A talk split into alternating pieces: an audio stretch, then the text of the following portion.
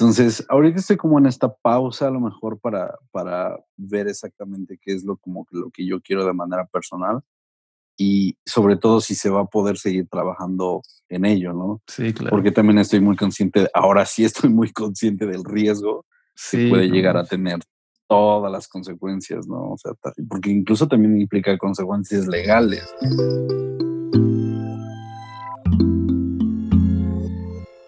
Bienvenidas, bienvenidos a Canciones a Granel Podcast, sobreviviendo en el mundo de la música. Aquí los invitados son productores, songwriters y artistas, y los ejecutivos top de la industria de la música. Para que no te agarren desprevenido y puedas aprender todo lo que a mí me hubiera gustado saber antes de haber empezado. Pero también lo que debes saber si ya empezaste. Hola, hola, bienvenidas y bienvenidos al episodio número 4 de Canciones a Granel Podcast. El invitado de hoy es Daniel Mitch Méndez, también conocido como Rojo. Rojo, primero que nada, es un gran amigo, pero actualmente es un booker independiente en la ciudad de Puebla. Ha trabajado con varios de los artistas, DJs y productores más cotizados de México y hasta del mundo en la escena independiente. A mí me parece muy interesante lo que nos tiene que compartir porque generalmente vemos la industria de una manera muy centralizada, por lo menos aquí en la Ciudad de México siento a veces, y creo que es interesante cómo se mueven las cosas independientemente en cada estado. Y también cómo al final todos se conocen de alguna manera. Entonces acompáñenos a escuchar este episodio donde Rojo nos contará cómo funciona el booking, sus experiencias personales y las maneras que él ha conocido para sobrevivir o intentar sobrevivir en esta área tan volátil de la industria de la música. Yo pasé un buen rato y espero que ustedes lo disfruten también. Chico, aquí, listo. Ya estamos.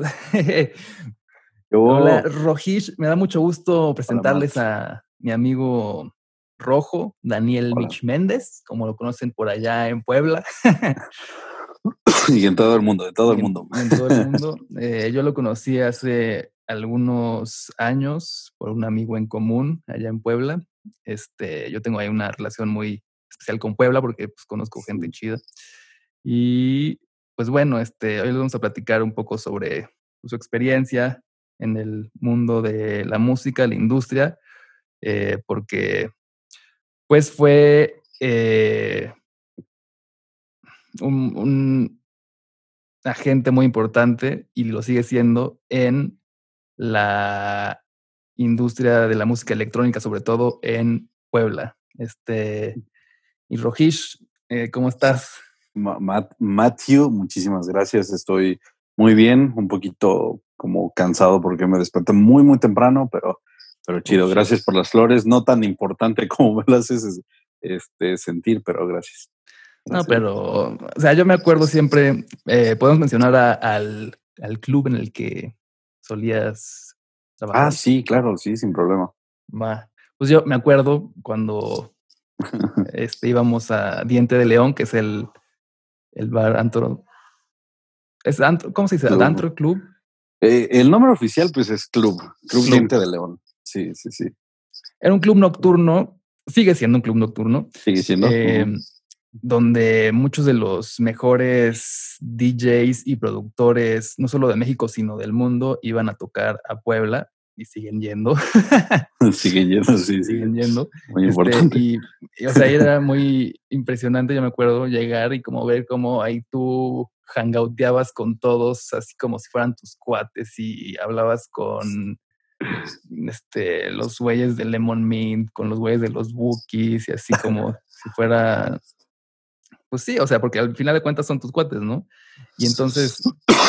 Sí, de cierta manera somos muy, muy amigos con, la mayoría de, ellos. Y entonces te, quería preguntar, eh, ¿cómo empezaste tú con este rollo de a meterte en la industria del booking, ¿no? Porque sobre todo estás haciendo booking este, para artistas de música electrónica, deep house y demás. ¿Cómo empezó este proceso para ti? O sea, de repente te llamó alguien o descubriste que tenías como ese, ese llamado en tu vida o cómo, cómo fue?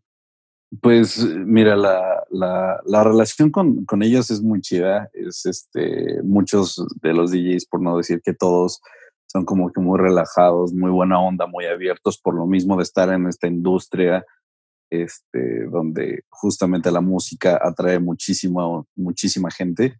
Ahora sí que atrae a las masas, ¿no? Entonces, ellos todos son increíbles personas.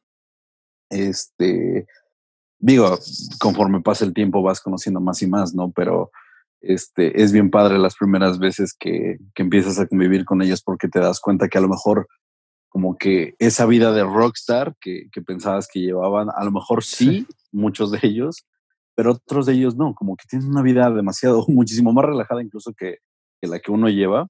Sí. Y este, y digo, son bien, bien, bien, bien chidos, ¿no? Este, pues sí, llevo como más o menos como dos años en, metido en, en un poquito de esto del booking. Este, ah, para la gente que manda. Pues, pues, sí, como dos años y medio, pongámosle ahí. este, sí, como dos años y medio. Este, digo, eh, así una razón por la cual haya empezado, pues fue más bien como siendo completamente transparentes contigo como mi amigo, fue por una razón más bien como monetaria, por el hecho de, necesitar dinero, tal vez. Este, y la, yo creo que el medio fue justamente la música. Siempre ha habido como una relación de mi parte, siempre ha habido como una relación muy, un poquito como entre amarga, muy dulce de repente, muy fea, muy bonita a momentos con la música en diferentes géneros, pero simplemente fue por, por el dinero como tal. ¿Y por qué ha habido como esas etapas con la música? Eh, digo, como tal, yo creo que todos nos podemos identificar con, con nuestros géneros de música favoritos. En, mi caso hubo otras etapas anteriores al, al, booking and management, entre comillas, no sé si lo puedo llamar también eso, porque no es como que yo maneje a alguien, ¿no? Pero este, digo, entre el booking y el management ha habido otras etapas anteriores. Digo, después, si quieres, ahorita en un, ratito las tocamos un poquito más como a fondo, pero, pero digo, esta ha sido como la última etapa donde como que el, mi, amor por la música, eh, a lo mejor no era un género que escuchaba mucho, porque eso sí tengo que decirlo, fui muy mal agradecido con la música electrónica antes. Sí. Este, es eh, justamente este como último paso y, ya ha estado bastante padre, bastante padre. Es muy, muy satisfactorio. y este, ¿cuál, o sea, cuál fue como el primer artista que con el que trabajaste? Mira, es un, eh, como tal, el primero ya no toca, este, se retiró hace como creo que como un año tiene más que hablé con él, es Alejandro Gómez. Este, Alejandro Gómez Cervantes, creo que se, se llama su, nombre completo. Este, tenía un nombre bien raro porque eh, recuerdo que él no tenía como nombre de DJ en cuanto a un nombre artístico, ¿sí? Mm. llamar así. Me decía, es que, no sé, quiero llamarme DJ Tapete o algo así, ¿no? Pero literalmente era lo que, él, como quería llamarse. Creo que terminó siendo DJ Mesh, DJ Hesh, eh, no sé, algo, algo así me parece, pero la primera vez eh, que hice booking fue eh, gracias a él, Alejandro Cervantes, sí, pues sí. Pero fue la, un artista de aquí de Puebla. desgraciadamente ya no toca, pero. Okay. Muy padre la experiencia, muy underground la experiencia. y, y, o sea, y cómo, lo que me da mucha curiosidad es cómo o sea, ¿cuáles fueron tus contactos o cómo fue el proceso para poder llegar a cerrar como ese deal? Como que yo te consigo este gig para que toques y pues ya me dan cierto eh, porcentaje, porcentaje de, ese de lana. Este, ¿Cómo empezaste como a meterte en ese medio? Porque pues hay mucha gente, ¿no? Que trabaja ahí y no siempre es tan accesible conocerla, pero siento que tú de alguna manera te lo lograste hacer como muy orgánico. Entonces, ¿cómo, cómo, cómo fue eso? Mira, la... Híjolas. Mm, ok, la, primera vez que, fue por Alex, em, él quería tocar en un festival aquí de Atlisco. Eh, la, historia empieza por ahí, ¿no? O sea, es un amigo de hace tres, cuatro años relativamente. De hecho, lo conocí en Diente de León. Este. Él quería. Eh, siempre como que tuve ese acercamiento hacia la música electrónica y quería ser DJ. Y desde que lo conozco es muy padre hablar con él porque habla, él conoce muchísimo más de DJs que yo y siempre fue como que él quiso dedicarse a eso. Eh, resulta que en un mini festival de esos como de fin de semana de, sabes, como de música electrónica, la, que estaba diciendo el otro día, Seb, que es así como que muchísimo más pesada y como que le gusta a él. Este, había un festival aquí en Atlisco. Mm. Este, y para mi buena suerte, empezar el, el en, en, este mundo, para empezar en este mundo del booking, eh, tengo un conocido que se dedica a la renta de sonido. Y él fue justamente la persona que, que, estaba rentando para este evento. Entonces, gracias a él fue como que empezó el conecte, porque ni siquiera la primera vez fue por diente, ¿sabes? O sea, la primera vez fue como que muy aparte de diente, fue muy alejado de lo que es la industria en general, porque diente es un titán comparado con, con, este, con un festival de fin de semana digo que cada, cada uno tiene lo suyo, ¿no? Pero en cuanto a bookings y artistas es un mundo totalmente aparte. Entonces, esta primera vez fue como muy decisiva en el hecho de saber si quería o no quería hacerlo, porque me acerqué con la persona con la que hacía el booking para este, para este evento, para este festival, que de hecho, por cierto, creo que se sigue, se sigue haciendo, pero bueno, este, me acerqué con la persona que, que, hacía este festival y de entrada, pues un poquito reservado, ¿no? Porque nunca había tocado en un festival así como, pues, no grande, ¿no? Pero vaya, a lo mejor 500 personas en una noche para ese momento o para ese festival es mucho, ¿no? este, y no haber tenido como que mucha experiencia, este, pues claro, iba a, e, iba a dictar en un inicio que la, la respuesta más probable era un no pero yo creo que más bien como la insistencia en decirle, no, pues es que es talento local, que al final de la historia yo creo que es eso.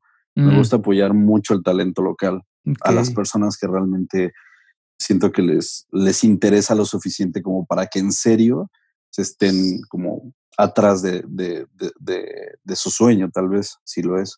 Sí, porque siento, que justamente en Puebla además de ser una ciudad más chica que aquí la Ciudad de México, hay como un nichito, un nicho muy, muy especial de gente que se dedica a la, música electrónica. Sí, sí, como que todos se conocen ahí, todos los productores poblanos. Pues de hecho, te diré que no solamente aquí en Puebla, eh. en términos generales, creo que me ha tocado eh, ver a momentos que la República Mexicana en general es al menos en la industria de la música es súper pequeño, ¿no? Súper, súper pequeña, sí. Sí, sí. O sea, de, eh, repente he, hablado con personas que llevan bares en, en Monterrey y resulta que el DJ que viene la siguiente semana es su primo o es su amigo. este, me pasó algo muy chistoso contigo, no sé si te acuerdas que ¿Qué? este que era el primo, el, el amigo de, de, Alice, un amigo de. Ah, sí, sí, sí, justo lo te iba, te iba, a decir eso. Ajá, este, de repente un día llegó, me dijiste que iba, iba a venir a tocar y todo, entonces fue como que, o sea, y, ellos te conocen a ti, entonces es como un pequeño huevito, es un pequeño huevito. Sí, es como un huevito, tienes razón. Sí, sí, sí, y digo, eso no solamente, digo, la cercanía con Ciudad de México y Puebla, pues es de dos horas, ¿no? A lo mucho. Este, pero digo, me ha pasado exactamente eso, me ha pasado en Monterrey, me ha pasado en, Guadalajara, en Querétaro, este, vaya, ha pasado mucho en, la República Mexicana en general. Hmm.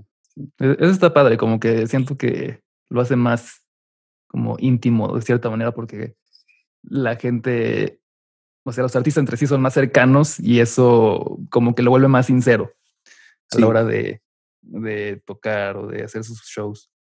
Sí, es, es, yo también siento que es esta como dualidad entre hacerlo más íntimo, más conocido, y de repente la, la desgracia que tienes que es tan pequeño que se vuelve como repetitivo a momentos. Es lo único que, que, no me, que no me agrada. Sí, que, que, por ejemplo un DJ lo alcanzas a ver en un año en tu, en tu club favorito, no solamente me refiero a Diente, ¿no? Pero eh, hablo muy en específico en cualquier club de renombre, entre comillas, en la República Mexicana. Okay. Este, de repente ves un DJ, no sé, como unas tres, cuatro veces al año. Ya. Este, a veces hasta más, ¿no? Entonces, digo, lo padre, sí, exacto. Digo, lo padre es justamente como lo, lo, que mencionas, ¿no? Se vuelve más íntimo, se vuelve más personal de cierta manera, empiezas a tocar con más amigos y de repente llegas a otra ciudad y tocas con más amigos y todo, pero eso, digo, creo que la única desgracia que trae es que de repente se vuelve tan pequeño que los alcanzas a ver cuatro o cinco veces al año, que es lo único que no está tan chido. Bueno, pero, pues sí. pero pues se, van, van saliendo nuevos y se van refrescando la industria. Ah, claro, claro. Eso que ni que. Y hace rato dijimos como que te daban un porcentaje por el booking de, no sé, ¿nos puedes ah, explicar más o menos en qué, para la gente que no conoce, en qué consiste el booking y cómo funciona eso de los porcentajes? claro. Este, el booking es, em, digamos que un artista, llamémoslo artista, eh, no sé, Juanito Pérez, ¿no? Juan Pérez tiene, es el artista y es el producto a vender.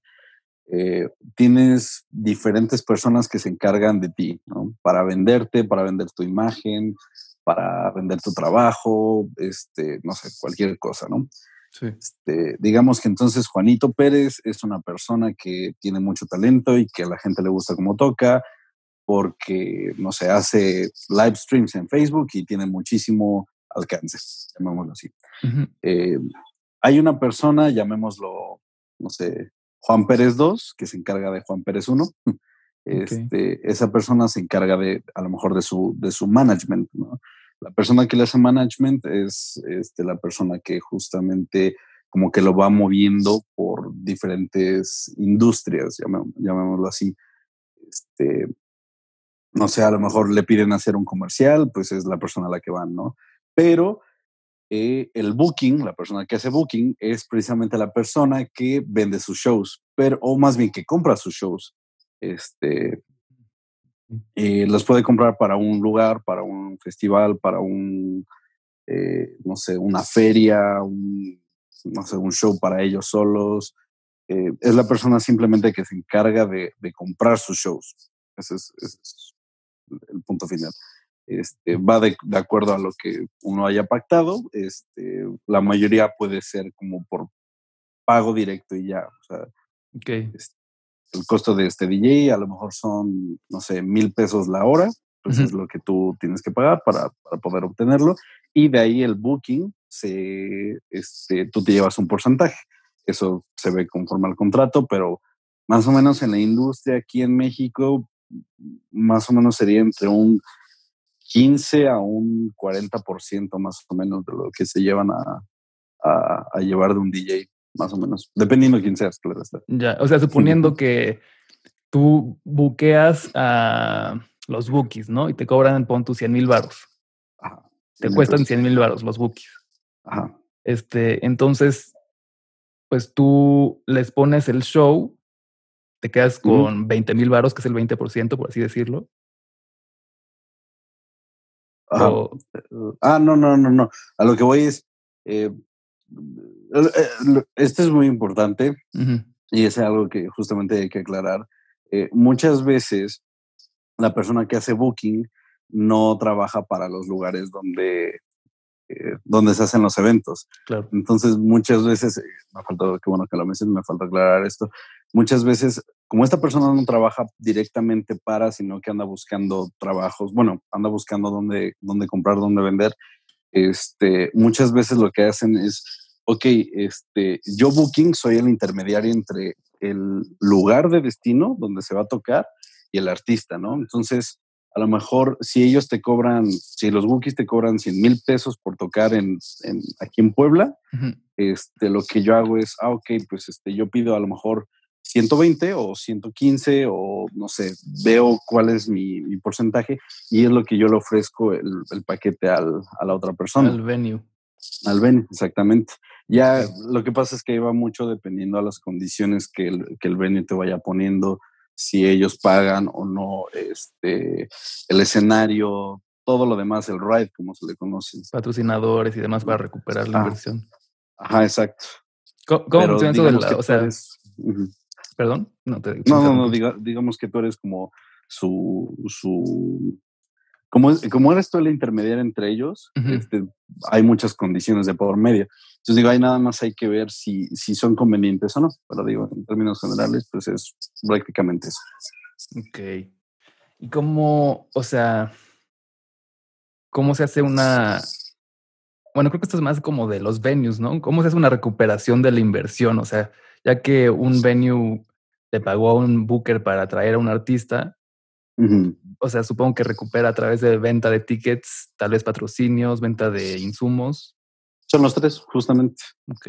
Eh, es patrocinios, este, venta de insumos, eh, alcohol, este, bueno, todo, cervezas, bebidas, botellas, y lo principal es la venta de tickets. De hecho, es muy chistoso. Este, la mayoría de la gente piensa que, este, o sea, como que el artista se tiene que pagar este, del total de la entrada y no, más o menos, eh, bueno, en mi experiencia, este, lo que tienes que hacer es saber que, o calcularle, porque al final de la historia todo esto es una inversión de riesgo. Okay, sí. Digo, de riesgo para muchas personas, o sea, no para todas, porque muchas sí tienen el poder económico. Pero este, por, lo, por mi experiencia y por lo que me he dado cuenta es que los mejores bookers, que, que en serio son súper buenos en su trabajo, son los que te venden un artista de acuerdo al precio, pero porque saben que ya van a ganar la regla del 1 a 3 directamente desde taquilla. O sea que lo que te cuesta el artista lo van a replicar dos veces más este, en tan solo en la entrada de, de boletos, de boletaje ya más aparte le sumas venta de insumos, venta de, no sé si, si hay este, patrocinadores y todo, pero en serio, los mejores que he visto llegan a sacar hasta tres veces lo que les costó tan solo en la, entrada. Espero que no me maten por decir eso. ok, y entonces, o sea, también funciona que los bookers eh, se pueden llevar un porcentaje de las entradas y de... Claro. O sea, como dices, puede haber distintos deals. Claro, exactamente. Ese, pensamos que es este, esta persona que es como un actor este, de, cine y tú llegas y le dices, oye, yo te voy a manejar, tú vendes este actor, por ejemplo, a Disney, no sé, y le dices a Disney, no, pues yo quiero para mi actor un millón de dólares, pero aparte quiero un porcentaje de taquilla si la película llega a más porcentaje, que eso lo hemos, perdón, a, tanta recaudación, ¿no? Este, es, es, el tipo de cosas de las que te hablo. Si a lo mejor tú les puedes llegar y decir, no, pues este, al lugar, ¿no? Este, o a la persona, al, empresario que está interesado. Oye, este, te vendo a, los bookies, ¿no? Pero si pasa de tal boletaje, de tanto, de tantas entradas, nos toca aparte un 5% extra, un 2% extra, un 10% extra, y eso ya te lo tienes que pelar con él, ¿no? Ya, ya. Con el lugar. Ok. Y hace, hace ratito mencionaste que pues sí es como una inversión de riesgo para todos porque no sabes este, si hay gente, si va a haber un pinche virus que te jode todo el desmadre, si te van a cancelar, si no te van a dar el varo. Entonces, claro. este... Tan, solo si lo vas a recuperar o no. Claro, también. Para, muchos empieza desde ahí. Sí, totalmente. Y, o sea, que...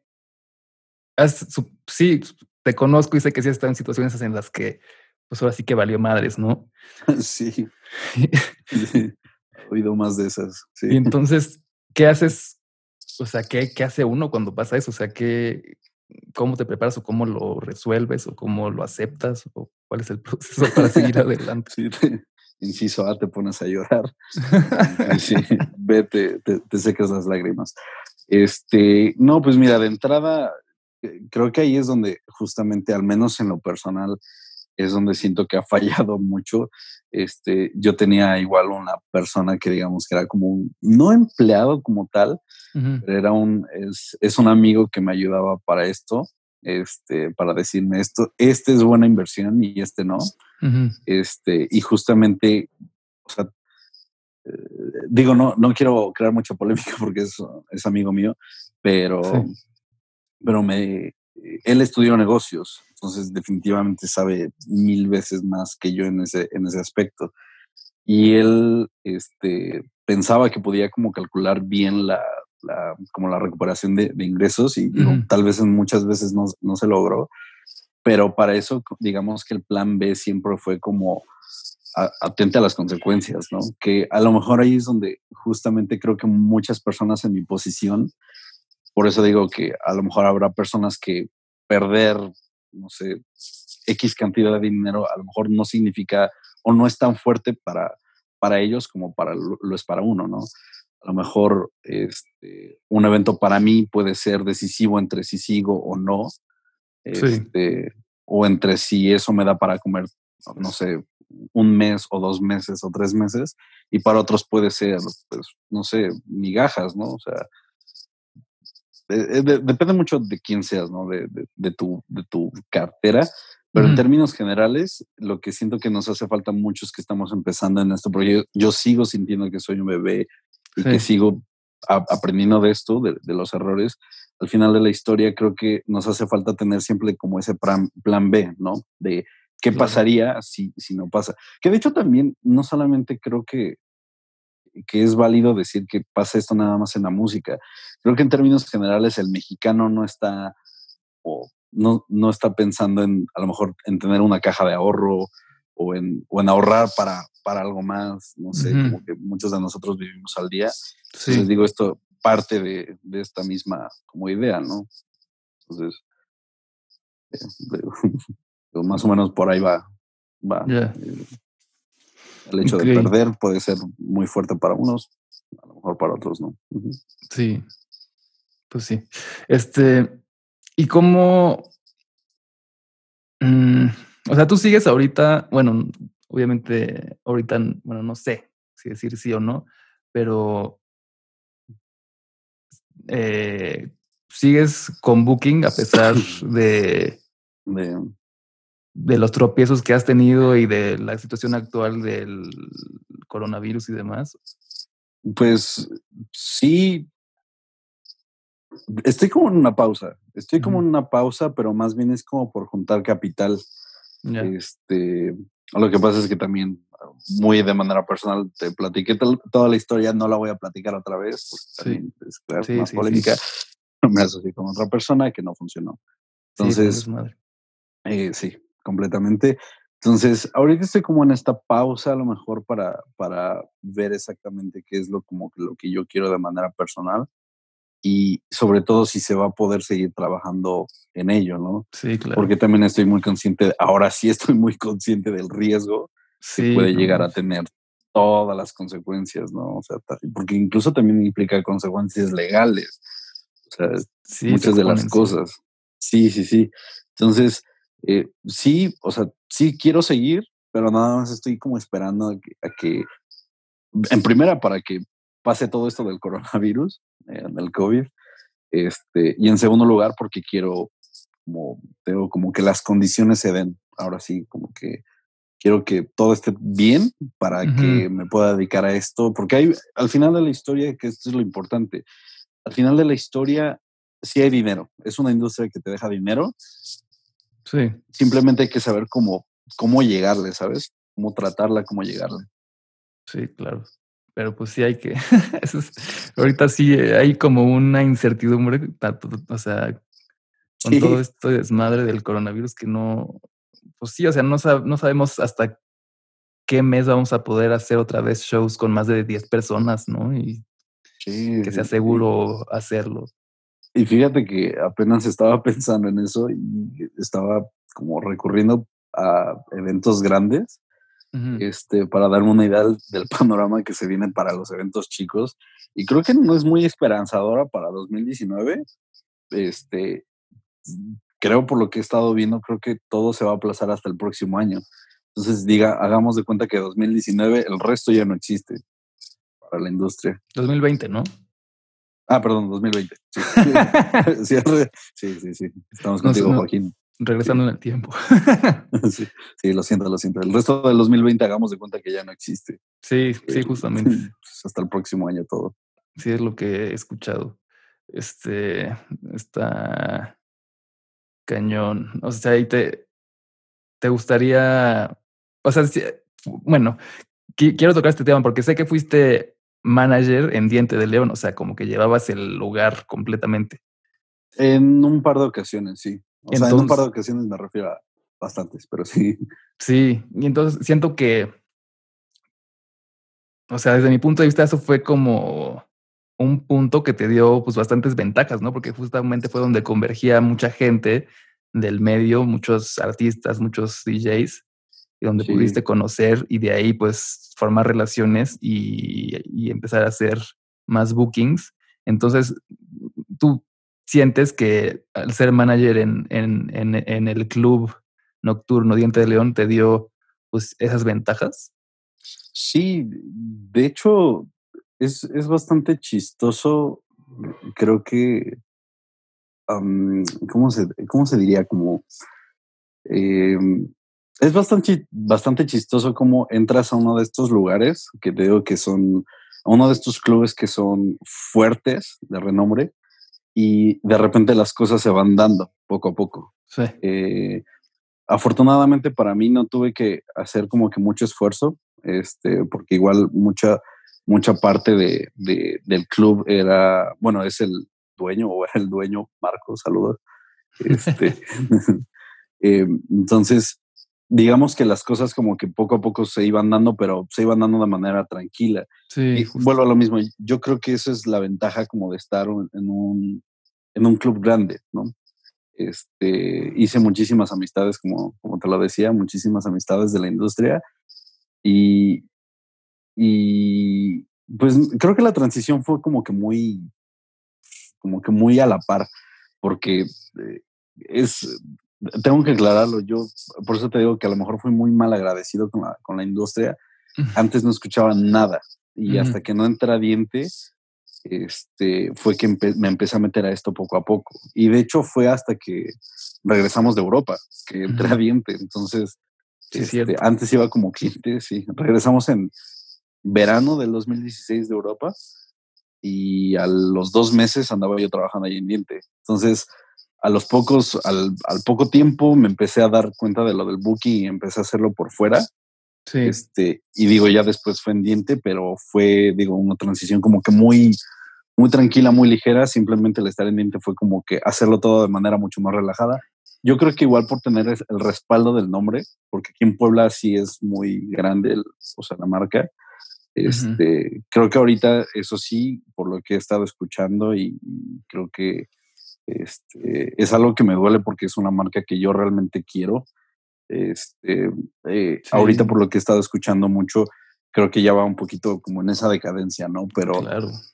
pero digo, es algo que yo creo que a todos les pasa, nada más lo importante es que justamente los nuevos dueños como que aprendan de eso para saber cómo van a, cómo, cómo sobresalir, porque la marca siento que te da para muchísimo más.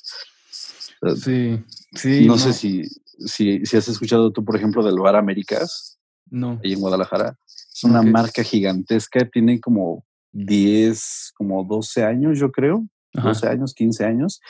Pero es una marca gigantesca y es, o sea, yo creo que a esa par la pongo en diente. O sea, ha traído, Bar Américas han traído DJs impresionantes a, tocar con ellos, han hecho festivales impresionantes.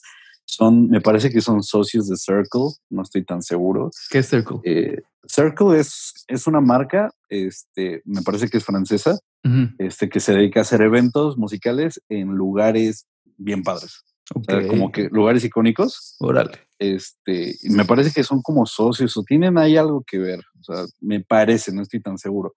Pero a ese nivel está Bar Américas y yo creo que bien te da para, para ese nivel y más. O sea, la marca es gigantesca, la marca es, es, es, fuerte, ahorita está pasando por su peor momento, creo yo, pero, pero ojalá sepan manejarla porque tienen mucho potencial todavía por explorar ahí.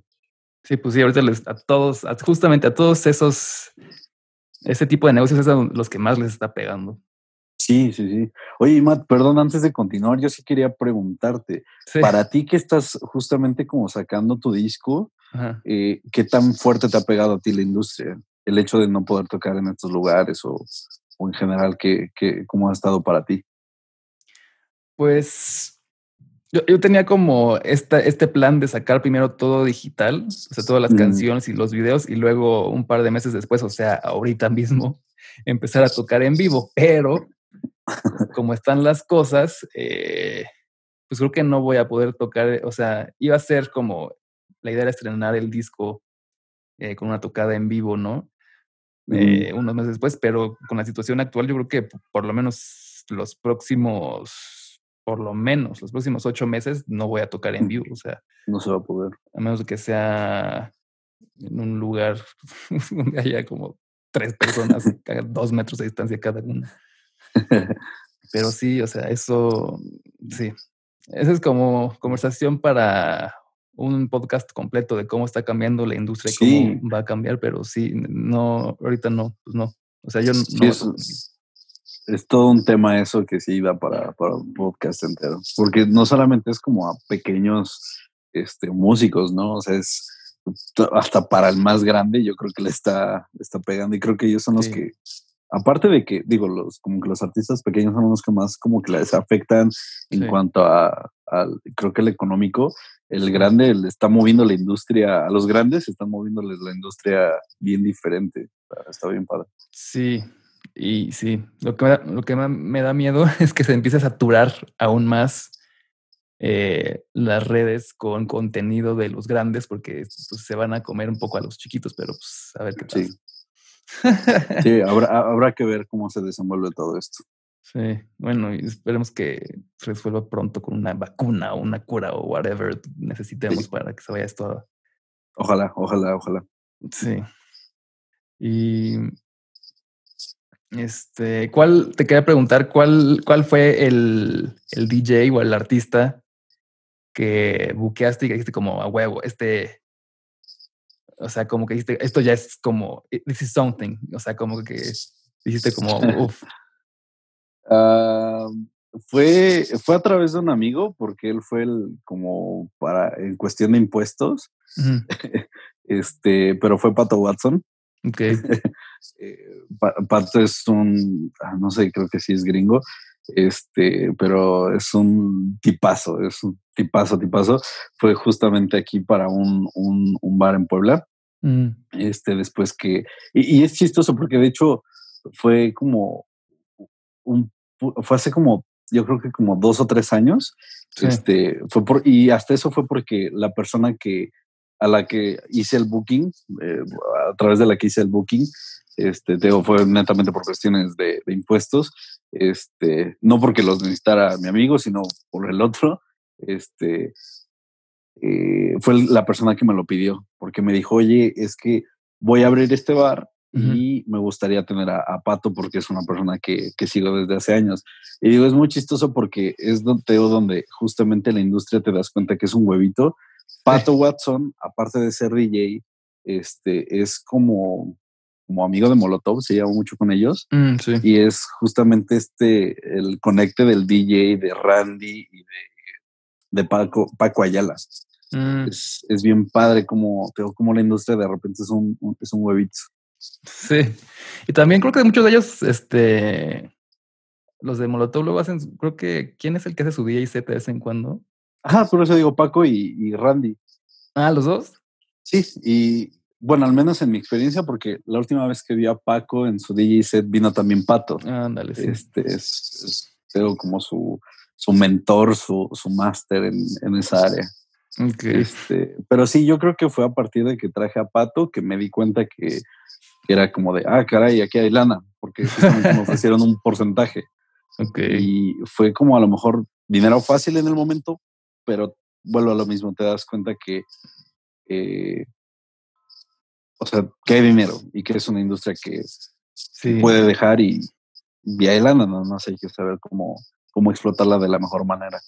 Sí, y dinero fácil como, o sea, entre comillas, ¿no? Porque como eh, dijiste, hay un riesgo muy grande y pues hay como toda una, no sé si una ciencia, pero toda como una manera de trabajar esos bookings para que lo puedas hacer de una manera efectiva y, y, confiable, ¿no? Porque pues, puede haber también luego mucha gente ojeta que hace deals así medio por abajo del agua y que acaban jodiendo al prójimo, pero justamente, o sea, lo que tú has aprendido desde mi punto de vista es como ver cómo hacerlo de la manera honesta y pues sí, o sea, de, que de que tienes que aprender, le tienes que aprender, ¿no? O sea, evidentemente tú durante todos estos años has aprendido ese proceso y pues con Pato Watson supongo que te diste cuenta de, o sea, de eso que dijiste, ¿no? Que se puede vivir de... Claro, como dices, o sea, digo, es fácil, entre comillas, porque ni siquiera es como realmente fácil. Tan solo para llegar a un artista es un poquito complicado, este, dependiendo qué, tan, qué tantos filtros haya. Mm. Este, que digo, de entrada no es, claro, no es un trabajo fácil. Este, y al final de la historia, como te digo, al final creo que sigo aprendiendo. O sea, sigo aprendiendo, sea pequeño, sea grande, sea mediano. Este, se, sigue aprendiendo. Y más, por ejemplo, ahorita que ya no tengo el, como el, el nombre de diente atrás, este, que también es algo muy chistoso porque muchas de las personas que, que, conocí los últimos dos, tres años me conocen por diente. Y ahorita que ya no estoy ahí es como un poquito raro de seguir como hablando con ellos. Eh, pero justamente aquí es donde ahora va a empezar como más mi, mi lucha por, por seguir trabajando en, en, en esta área. Porque ahorita ya no tengo el renombre, pero quiero empezar a hacer mi propio nombre, ¿sabes? Ok. O sea, ¿dónde te gustaría, o sea, dónde te gustaría verte en los, en los próximos tres, cinco años? eh, buena pregunta, no me había puesto a pensar en eso, pero me gustaría, sobre todo, creo que sobre todo por un proyecto que tengo ahorita entre manos, aquí en la ciudad de Puebla, yo creo que es justamente como que lo que más me va a dar como esperanza, pero de a tres a cinco años me veo siendo como no quiero sonar como, ¿sabes? Como Ah, como presumido o algo así, pero eh, creo que gracias al proyecto que traigo, creo que se puede llegar a un puesto muy alto en cuanto a la industria aquí en Puebla.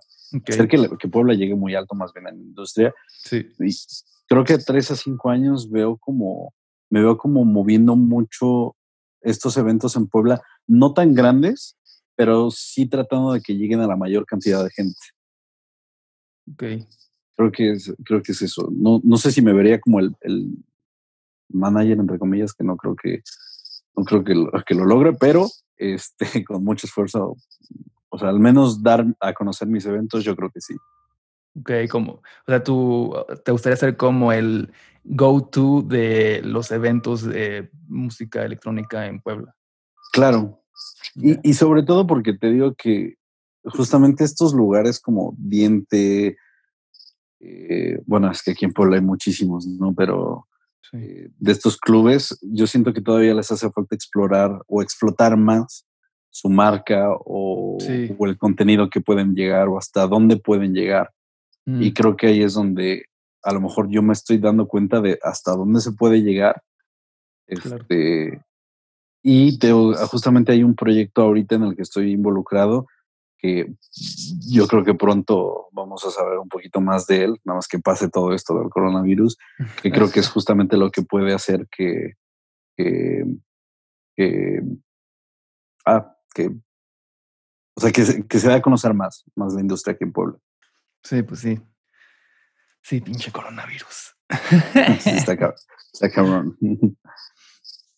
Em, ¿qué, ¿Qué consejo le darías a un chavillo que le quisiera, que quisiera empezar a hacer booking o management eh, en México? Que, o sea, si eres una, si eres un chavito de, no sé, de 18, 20 años, que tienes cero experiencia en la industria, lo primero que le diría sería que no tuviera miedo porque es como lo primero que, que tienes, el primer sentimiento que tienes. Eh, miedo, entre miedo y pena, porque vuelvo a lo mismo, a lo mejor muchos DJs eh, se vuelve muy difícil llegar a ellos por tantos filtros que hay. este, entonces de repente puede llegar a ser intimidante las primeras veces y, y, esa intimidación puede llegar a ser como desalentador para la persona. Entonces, puede, o sea, puede ser que ah, se lo tomen así como de, ay, pues ya nunca voy a llegar a él, ¿no? Pues ya mejor este, hago algo más, no sé. Entonces, lo primero sería como que tomaran ese miedo y que lo transformaran en algo más. O sea, es como muy cliché, ¿no? Esto de, ah, no tengas miedo y este, sé feliz y, y hazlo, ¿no? Atrévete. Pero al final de la historia, o sea, si algo me he dado cuenta dos años y medio, más o menos dejémosla ahí en, lo que llevo de la industria, es no tengas miedo a acercarte, no tengas miedo a platicar, no tengas miedo a hacer como eh, relaciones personales con, con, muchos de ellos. Este, al final de la historia, pues es una industria que se mueve por medio de muchísimos contactos, muchísimos conocidos. Y pues todos empezamos desde cero en algún punto. Entonces, es lo importante más bien es como estar y ser constante, eh, estar a la vista. Ser constante y, que sepan que estás ahí, ¿no? Entonces, este, no tengas miedo, ahorra mucho dinero, porque eso también es otra de las cosas. Eh, aprende a ahorrar, aprende a no gastar en tonterías que no necesites. sí. Este, sí, porque si no el dinero te lo comes. Y sobre todo, y creo que lo más importante sería aprende a invertir, aprender a invertir estos como cursos que luego te dan en, las universidades de, finanzas este, para pequeñas y medianas empresas o hasta para personas, sería muy importante que lo tomáramos algún día porque justamente como que te, te, enseñan a, saber en qué invertir y, y, qué hacer con la ganancia, ¿no? Que la decisión al final mejor es volver a reinvertir, ¿no? Pero, sería como bueno que lo tomaran. Y, o sea, hablando de esos aspectos financieros, ¿cuál considerarías que es una de las mejores maneras de financiar eh, el booking de un artista? O sea, obviamente, obviamente está la parte, ¿no? De que tú se lo vendes al venue antes, ¿no? O por un precio mayor al que te cuesta. Y esa es como la, pues de una manera, manera, fácil, supongo, pero ¿cuál es otra manera, este, viable que existe para poder hacerlo? Eh, que te ayudes de patrocinadores. Los patrocinadores igual, eh, muchos de ellos a lo mejor no sabemos, pero apoyan mucho la cultura. Sobre todo estas marcas grandes de pues, cerveceras, refresqueras y todo ello, ¿no? este, tienden a apoyar mucho este tipo de, de, de, eventos, de artistas tal vez. Entonces puede ser también un, un, alivio muy, muy grande para, para una persona que está iniciando. Este, que de hecho justamente eh, va a ser algo complicado que ahorita que lo estoy pensando, como que puedes llegar a obtener un patrocinio de, de primera instancia sin haber hecho unas, un solo evento ¿no? musical. Pero conforme va pasando, o sea, un poquito el tiempo y que vas consiguiendo patrocinadores, este, o justamente, y, te vas haciendo a lo mejor como de este renombre, entre comillas, va a ser más fácil conseguirlos. Pero digo, si de entrada ya tienes el contacto, aprovechalo. Claro. De los patrocinios alivianan mucho la, situación. Y por, por, lo que entiendo, este, o sea, entre más patrocinios hayas tenido, como que te da validación entre los próximos que puedas tener, ¿no? Entonces le das, le das más confianza como al patrocinador. Ajá, ajá, también. O sea, porque aparte de que te da como tranquilidad financiera, o bueno, depende también el, el trato que hagas con, con los patrocinadores, ¿no? Pero este, si se habla de dinero, si se habla de de porcentajes, este, si se habla de taquilla directa, depende de, lo que hayas quedado con los patrocinadores. Pero sí, al final de la historia, como tú dices, este, justamente el tener patrocinadores eh, poco a poco hace que se abran la puerta a más y más grandes a veces. Claro. Oye, este, ya finalmente que se nos acaba el tiempo en esta cosa. Oh, damn. Pero, ¿qué, ¿qué sería una cosa de la que te arrepientes y cómo lo hubieras hecho mejor o solucionado? Pues mira, como terminaron las cosas conmigo y Diente, creo que me hubiera gustado eh, como hablar las cosas de ciertos problemas que pasaban, eh, no habérmelos guardado. Eh, claro. Porque eso creo que fue lo que propició no haber más bien, fue lo que propició mi salida del lugar. Eh, pero también fue por ambas partes, ¿no? Porque era como una olla hirviendo que poco mm. a poco podía explotar, pero podía explotar de, ambas partes, ¿no? Tanto mía como de ellos. Entonces fue por habernos guardado tantos problemas mm. eh, y que a la mera hora del explote hizo que esos problemas ya eran tan grandes que fue imposible como repararlos. Entonces creo que lo único que me arrepiento en cuanto a diente fue no haber hablado antes y que no hablaran conmigo antes, porque yo también era eh, ajeno a muchas cosas que al final ellos me dijeron. Claro. Este, porque este, al final de cuentas es un lugar que amo y que extraño. Sentí como si fuera mi segunda casa, mi segundo hogar durante casi tres años. Este, y es un lugar que estimo y me gustaría verlo otra vez como triunfar. Y en cuanto a la industria, en general, híjole, lo que me arrepiento es de muchas cosas. Creo que la primera es no haber escuchado a mi yo interior respecto a lo que hacer, porque muchas veces tengo que hacer caso a otras personas y no, me di cuenta de, eso. Y a su vez como el hecho de no ser inteligente con el dinero. es cosa de la que me arrepiento muchísimo. Me arrepiento muchísimo. Entonces, digo, a partir de ahí tomé un par de pequeños cursos, digo, como los que tengo que luego dan en las universidades y eso. yo, tomé uno en Anáhuac, que afortunadamente no me costó nada, pero, ah, este, pero fue más o menos gracias a eso que me di cuenta de, muchos errores que yo cometí. Entonces, eh, invito a todas las personas que se quieran dedicar a algo similar, que lo hagan, a que sean inteligentes con, con el dinero y pues sí. tengan la mejor de las experiencias en la industria. Es muy bonita. Sí, o sea. Muy bonita. O sea, al final de cuentas, en resumen, pues es tener una buena comunicación con tus colaboradores. Claro. Con honestidad y sinceridad.